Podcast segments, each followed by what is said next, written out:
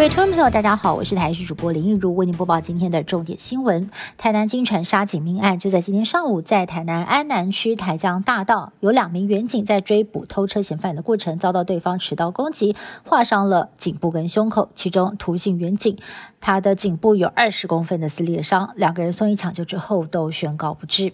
而事后，这名嫌犯还抢走了现场的警用手枪跟二十四发子弹，骑赃车逃逸无踪，随后把车丢在高中的厕所。总统蔡英文在第一时间发表声明，表示深感哀痛不舍，也指示内政部长徐国勇、行政署长黄明昭南下作证，务必在最短的时间之内将嫌犯绳之以法。而立法院长游锡坤更痛斥，一定要判死刑。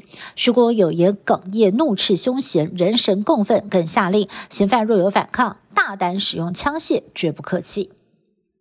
毕业点五本土个案又验出了三十四例，其中一对北部的夫妻因为接机和入境家人同车染疫，属于家庭群聚；剩下的三十二例都是散发个案，找不到感染源。至于二十二号新增一点六万例的本土个案，指挥官王必胜指出，疫情连续十一周下降之后，直到这周开始出现了上升，这是一个警讯。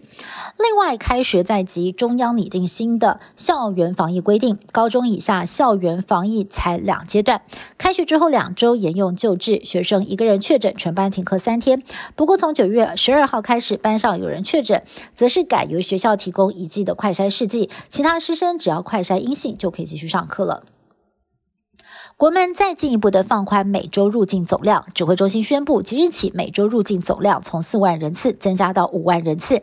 但是有学者认为，等到九月一号三加四松绑之后，国内的入境需求人数可能会增加到六万人，入境总量五万人次。等到九月底，旅馆量能又会不够用。旅行社业者则是认为，五万人的上限只能够撑到年底了。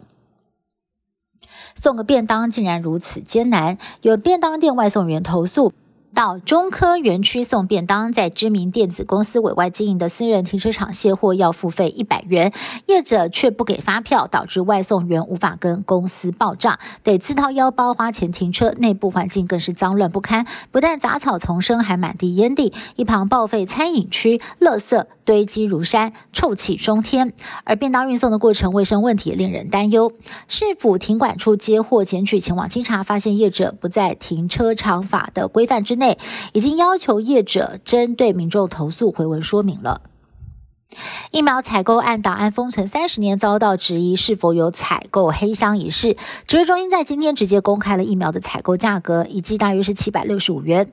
陈中也表示，不是不能公开三十年，是随时都可以查。不过。蒋万安批评合约最重要的采购价、到货起程跟数量等资讯，竟然被涂黑。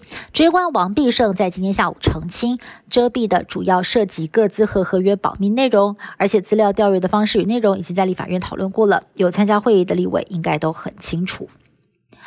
伊索比亚航空在十五号上演了空中惊魂记，一架班机从苏丹飞回伊索比亚，却没有按照行程降落在首都的国际机场。塔台人员不断的联络机组员，却始终没有得到回应。原来是正副机长都睡着了，还好两个人及时醒了过来，才顺利的降落在机场，没有造成任何人员伤亡。以上新闻是由台视新闻部制作，感谢你的收听。更多新闻内容，请持续锁定台视各节新闻以及台视新闻 YouTube 频道。